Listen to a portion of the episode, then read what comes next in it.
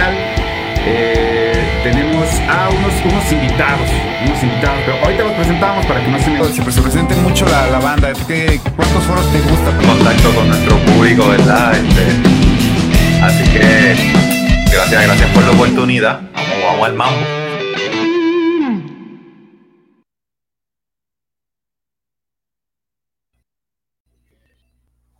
Yes, ¿qué onda? ¿Qué onda, banda? Ya llegamos, ya estamos aquí. Disculpa la semana pasada, eh, no nos pudimos conectar. Bueno, ya ven que esto a veces de la tecnología a veces nos queda mal. Bienvenidos a Music Jam, por ahí le estamos preparando varias sorpresas. Un saludo para toda la gente. Yo soy el George, como siempre me presento, su loco de aquí de Music Jam. Y eh, pues recordándoles que estamos transmitiendo en vivo por facebook.com diagonal Music Jam MX, por el portal radio, por el Rock AC también. Y próximamente ya nos vamos a la radio abierta. Ya tenemos por ahí ya el este eh, ya nos dieron el banderazo, entonces estamos preparando el programa para irnos a la, radio abierta y pues presentarles un buen show, presentarles más bandas, presentarles más. De hecho, tenemos por ahí muchas sorpresas que les estamos alistando. Un saludo para ahí para Martín, que es que, este, una de las personas que nos consigue las entrevistas. También para Shirley. Eh, Cheryl, que ya me regañó dos veces porque digo más su nombre, un saludo para ella. Y hoy, ¿qué viene? ¿De qué va Music Jam? Hoy tenemos un bandonón que en realidad le comentaba ahorita a su vocalista, a Oscar, que eh, la mera verdad, mis respetos, es este, eh, es, de las pocas, bueno, no demerito a ninguna banda, pero de las pocas bandas que están rescatando y que tienen el sonido, eh, que puedo decirlo, tipo Helmet, eh, tipo, pues, ¿cómo decirlo? Pues sí, tipo Linkin Park, tipo eh, de alternativo en pocas palabras, Bush, que de hecho la mera verdad he buscado muchas bandas que, que traigan ese sonidito actualmente y no, no muchas lo traen. Así que bueno, vamos sin más, sin tanto wiri wiri, vamos con Oscar, ahorita para, a ver, Oscar, si nos ves, si nos oyes. Claro que sí, encantadísimo de estar aquí en tu programa, pues sí, qué, qué bueno, pues muchísimas gracias por esta oportunidad de poder compartir nuestra música con ustedes.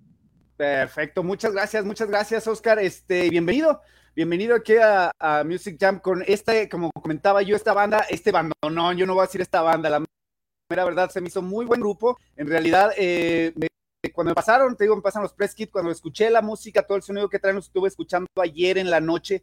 Y sí, de hecho, por eso puse yo en mi descripción, dije, ¿sabes qué? Esa se está reinventando nuevamente, está regresando ese sonido que creo que hace falta para, para lo que es el, el, el, rock and roll, el sonido alternativo. ¿Puedes comentarnos, Oscar, este, cómo va, de, de, qué va la banda, este, qué han hecho, qué están haciendo, qué está haciendo Stainless de allá de, de Honduras, son ustedes, ¿no? Claro que sí, nosotros somos de Honduras, bueno, yo soy de Bolivia, pero vivo aquí en Honduras también.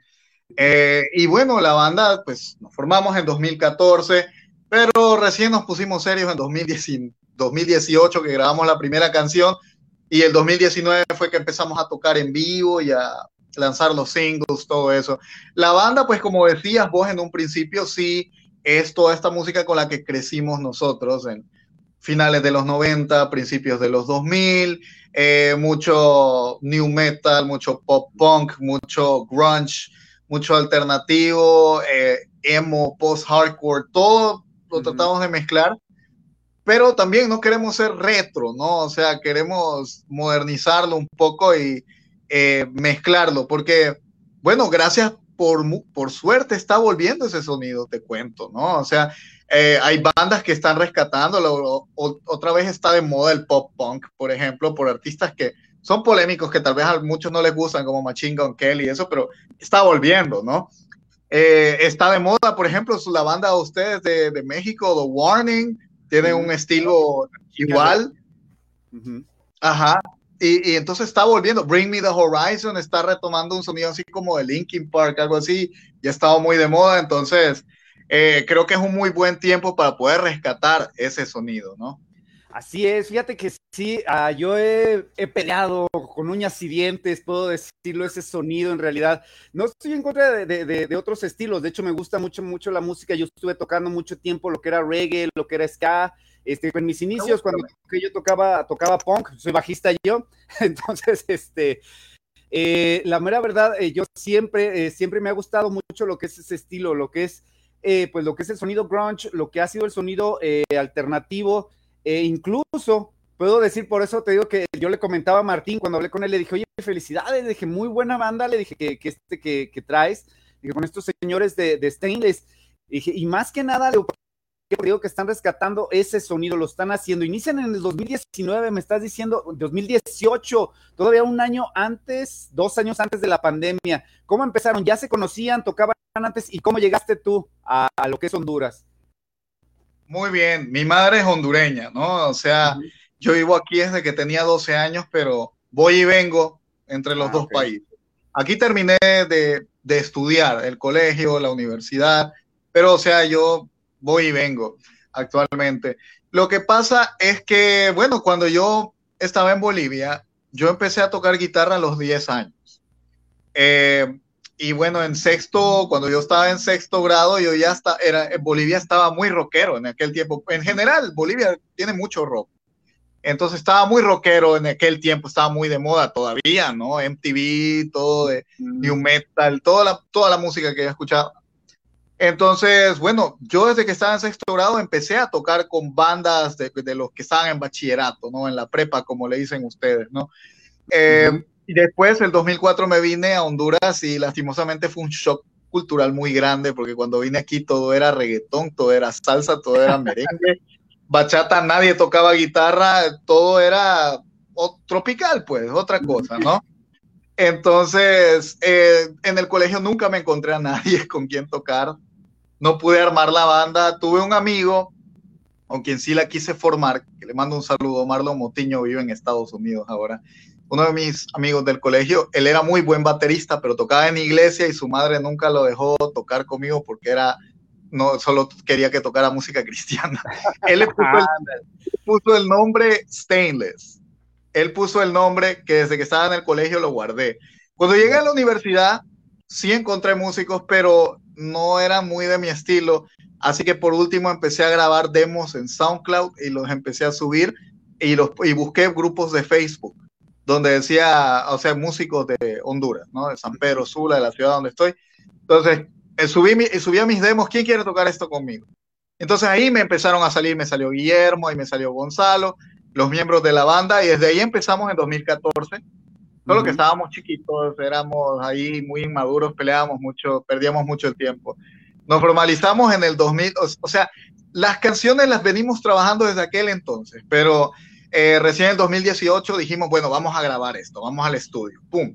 Sacamos el primer single, que en Bolivia, pues, llegó a los número uno de las listas de la radio, eh, porque nos incluyen como, como banda nacional, por ser yo de allá, nos incluyen en la escena de Bolivia también. Entonces, llegamos número uno ahí. Ya de ahí las, hicimos el video en el 2020 de esa canción, eh, Can't Feel It Though, y ya el dos, eh, estuvimos tocando en vivo y todo, y el 2020 fue que grabamos Just Stop, pero salió hasta después de la pandemia. No sé qué preguntas tenía. Ah, bueno, de hecho, fíjate que, que ese es este, fíjate que muchas Ay, caray, a ver si no, no, no hago enojar a la gente, porque siempre tengo como que eso, ese es un don, quiero especificárselo a la banda que, me ve, como que es un don, yo siempre hago enojar a todo el mundo, este, pero, eh, por ejemplo, mira, eh, eh, en cuestión lo que, no estoy en contra del reggaetón, no estoy en contra del trap, ni nada por el estilo. Este, sin embargo, sí es cierto que se ha como que hecho un, un este, una amalgama, todos quieren tocar eso, no sé si me doy a entender. Y, lo bueno, yo puedo decir que lo bueno, es que como todos están tocando eso, el, sonido alternativo el sonido rock está como que resurgiendo y está abriéndose más espacio, pero te cuesta más trabajo, ¿no? Encontrar lo que esté las bandas, o sea, los integrantes, el, grupo, no sé si me doy a entender, este, y se formaron, grabaron, ¿hicieron algo en físico o fue más, que nada estar lanzando eh, sencillos? Digital, digital, porque hoy en día pues nadie nadie compra formato físico. Son una Hoy en día es algo de nicho, ¿no? O sea, el formato físico ya pasó a ser un objeto de colección más que, más que otra cosa, ¿no? O sea, tenés tu vinilo ahí, qué bonito, y ni lo tocas porque no lo quieres rayar ni nada. O sea, un artículo de colección, ¿no? Los CDs y todo eso. Se pierde mucho parte de la experiencia, ¿no? De leer el librito y estarlo escuchando. Pero bueno, es, es parte de la modernidad, ¿no? Entonces, para hacerlo más práctico, hemos hecho todo digital hasta ahora.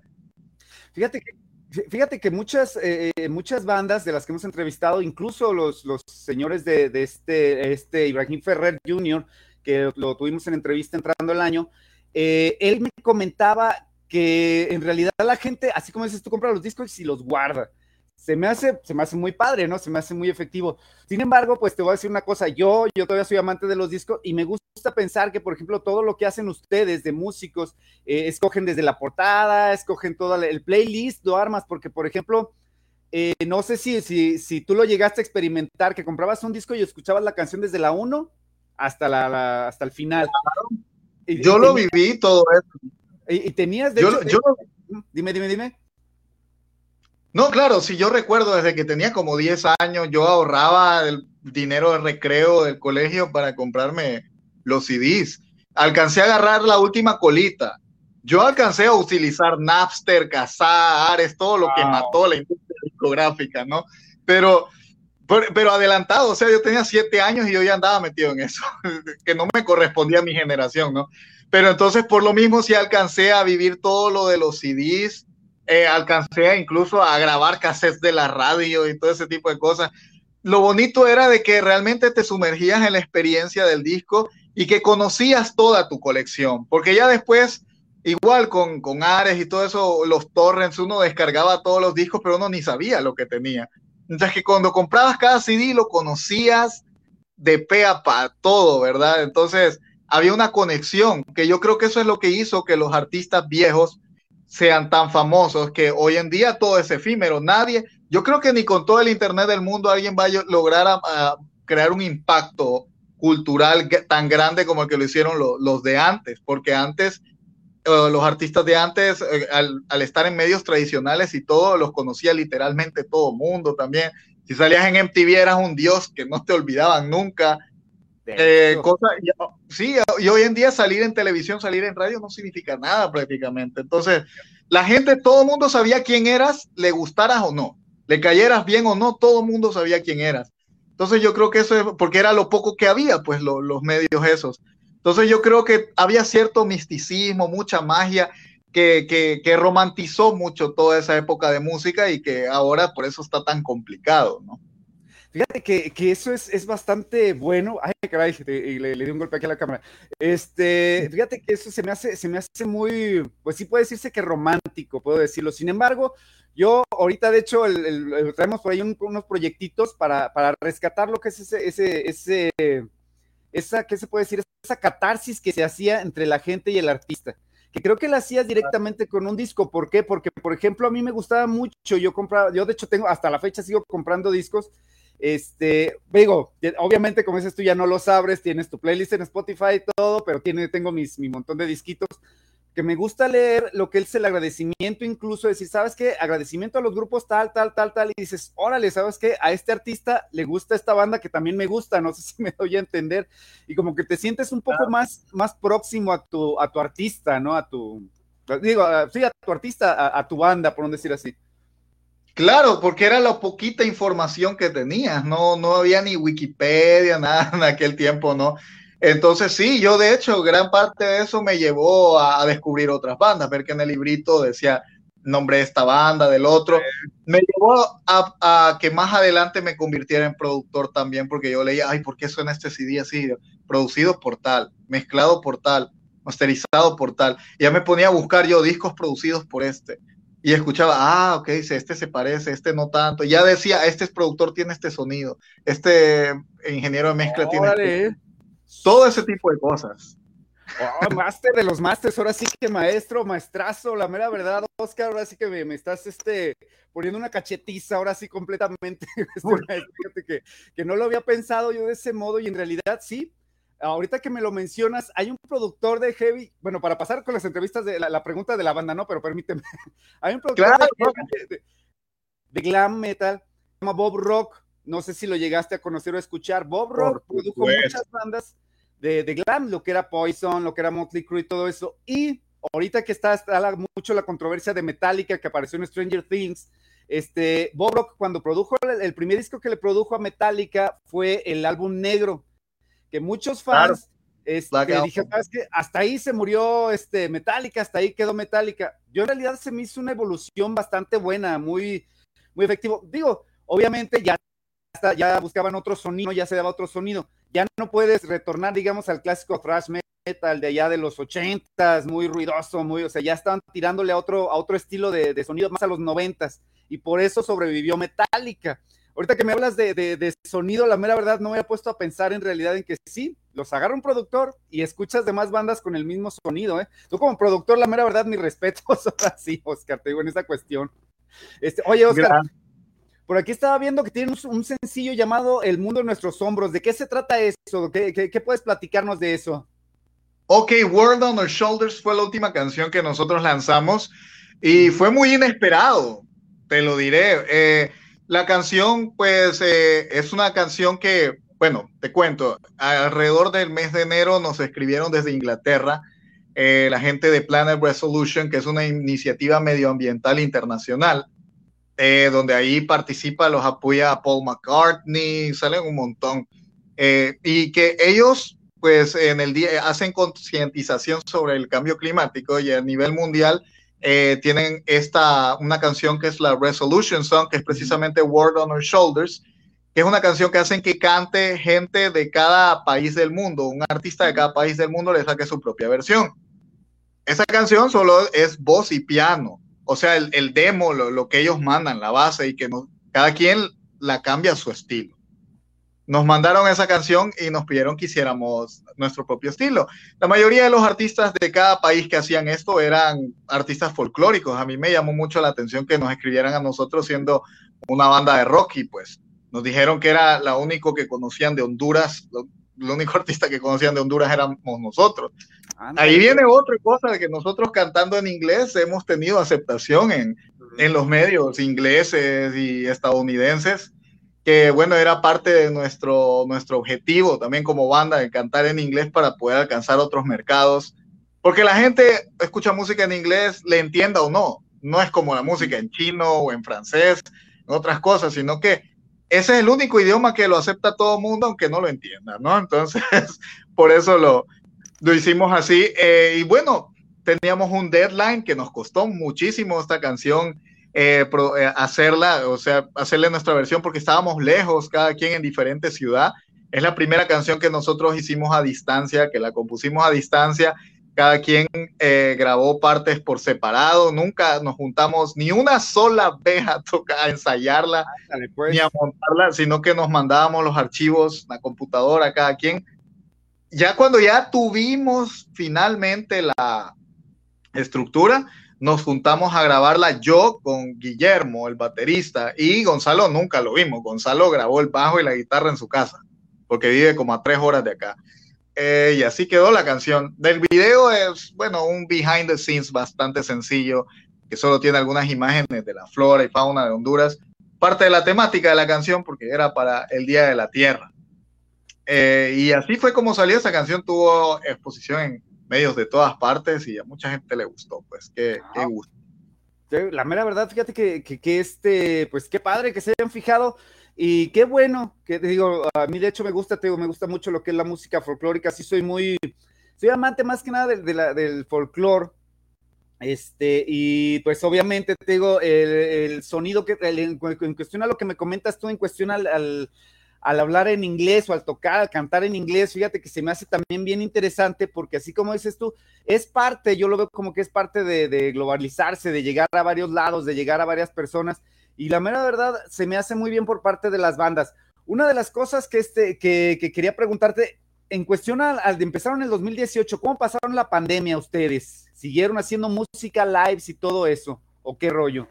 Eh, sí, nos detuvo por completo la pandemia porque está, tenía, habíamos agarrado muy buen envión de, tocando en vivo. A la gente le había gustado mucho la música. Eh, teníamos un single, solo un single teníamos a ese entonces, que era Can't Feel It Though, que había llegado número uno en Bolivia, en las listas al menos. Aquí sonó en radio y todo, pero aquí pues no, no, es tan rockero, pero la gente iba a los conciertos.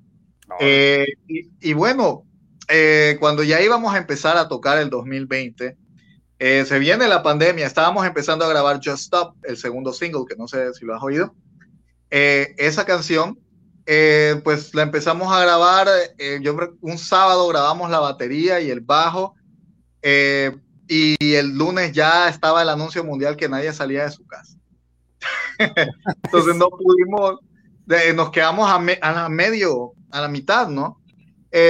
y esperando, esperando nosotros cuánto durará esto, un mes, dos meses, cuando ya vimos que iba para largo, que no, no terminaba, eso me motivó a mí a bueno, yo soy productor, pero yo no tengo, nunca tuve un estudio propio. De hecho, eso me motivó a comprar equipo para grabar porque yo iba a otros estudios a hacer.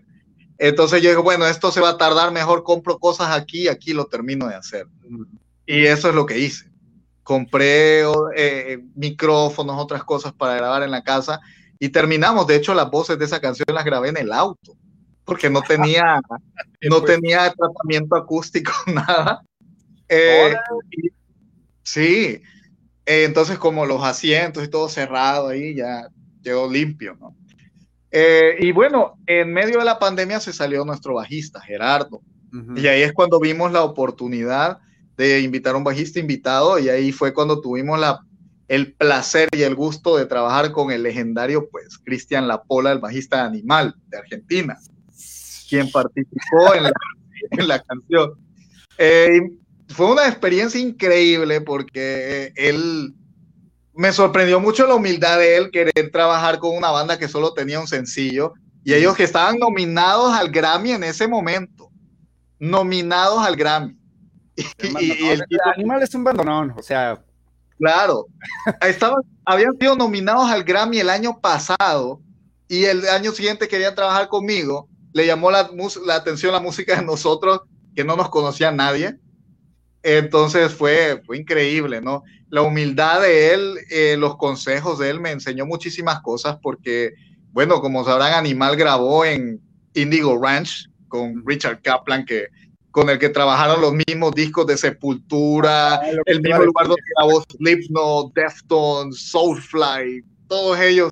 Y me enseñó muchas cosas, me enseñó a grabar el bajo como lo grababan allá en Estados Unidos con esos productores. Ah, caray, caray, caray de mucho aprendizaje haber podido colaborar con él. Y colaboramos con un buen amigo mío también llamado Alan Fiallos, que es el vocalista de Solkin, que no sé para, para recomendación full de Honduras, que pues, no, no, conocen mucho el rock de allá. Solkin fue una banda de Screamo, de post-hardcore de los años 2000 en, Honduras, que es espectacular, que yo, si hubiera estado en México, eso habría sido tan grande como Panda, yo creo, como Inside, como División Minúscula, todas esas bandas, ¿no? Pero era más pesado, ¿no? Entonces, él, él hizo los gritos en la canción. Yo también grité, pero bueno, el, de él es como el principal en esa, en esa canción, le dio un toque espectacular. Él actualmente canta en una banda que se llama Corona de Cuervos, que también cantan en inglés con el nombre Cross Crown, son una banda de deathcore, eh, que han tocado en el backend de Alemania, por ejemplo, ¿no? O sea, han, hecho cosas. Entonces, es un placer haber colaborado con ellos, eh, ellos dos en la canción. Y se viene pronto, más adelante vamos a grabar el video de esa canción que, que lo hemos quedado a deber, entonces sí lo vamos a, sí lo vamos a grabar y probablemente salga Cristian también con nosotros, Titi, el de Animal. No, no, no, pero permíteme decirte que mi respeto es la mera verdad, porque de hecho te iba a comentar esto, te iba a pues, han trabajado también con Sepultura, también trabajado con Sepultura, son, digo, estás hablando ya de, leyendas, puedo decirlo, ya de leyendas de, del rock, de, pues que no, no sé cómo decirlo. Yo crecí con, por ejemplo, yo crecí con Sepultura en aquel entonces cuando estaba bien chavito, aunque me vea chavo, jóvenes, para los que me ven, no estoy tan chavo, ¿sale? Entonces, este. Entonces digo, no, de hecho, de hecho, te digo, cuando platico, oye, ¿a poco viste a tal? Sí, llegué a ver a Sepultura, lo vi aquí en Guadalajara, vinieron a muchos lados, entonces sí, lo llegué a ver. Entonces, no estoy tan chavo, pero bueno. Este, no, de hecho te digo, o sea, ese es, creo que, que hace crecer mucho la experiencia musical, hace crecer mucho lo que es todo, todo lo que es el, este, el sonido de una banda. ¿Qué sigue? ¿Qué están haciendo ahora? ¿Están de gira? ¿Van a salir? ¿Qué es lo que está haciendo lo que es Stainless? Ah, estamos a punto de lanzar un nuevo single que se llama, va a llamar Restart, que en cuestión de producción creo que es lo mejor que hemos hecho hasta la fecha. Se trata de mejorar siempre, ¿no? Tiene que ir consecutivamente. esta canción va, eh, bueno, producida, mezclada por mí nuevamente, ahí, eh, y vamos a, va a ser masterizada por un ingeniero de mastering que ha ganado más de siete Grammys. Wow. increíble. Eh, todavía no, no, no, no, podemos confirmar quién, porque hay dos opciones, pero los dos son ganadores de Grammys, que muy probablemente van a trabajar con nosotros en el mastering de esta canción. Eh, va a sonar muy bien. Es una canción más pesada, es una canción ya más, más punch. Yo creo que, bueno, sí, es una canción muy buena que se viene.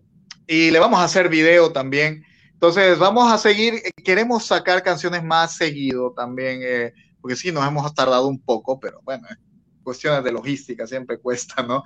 Eh, y el plan de nosotros, pues sí, es llegar seguir, eh, volver a tocar en vivo, porque lastimosamente no hemos tenido oportunidad de volver a tocar en vivo. Queremos volver a agarrar el ritmo porque hemos estado muy ocupados con otras cosas. Solo hemos estado grabando. La mayor parte del álbum ya está grabado. Eh, pero este, sacamos rola por rola para que tengan, le den atención a cada una, ¿no? Eh, pero sí, los planes de la banda son internacionalizarnos.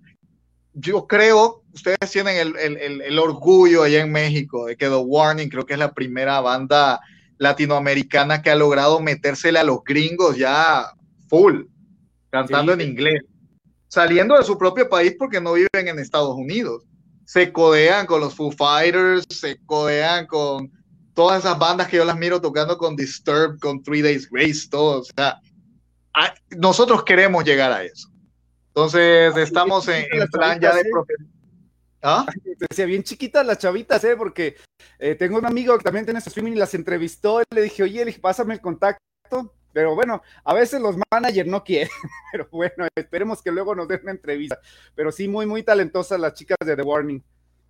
Claro, entonces, eso me motivó mucho también a ver, ah, ok, sí se puede. Porque hasta, hasta antes no teníamos muchos referentes latinos que hubieran llegado a ese punto, aparte de Sepultura, tal vez.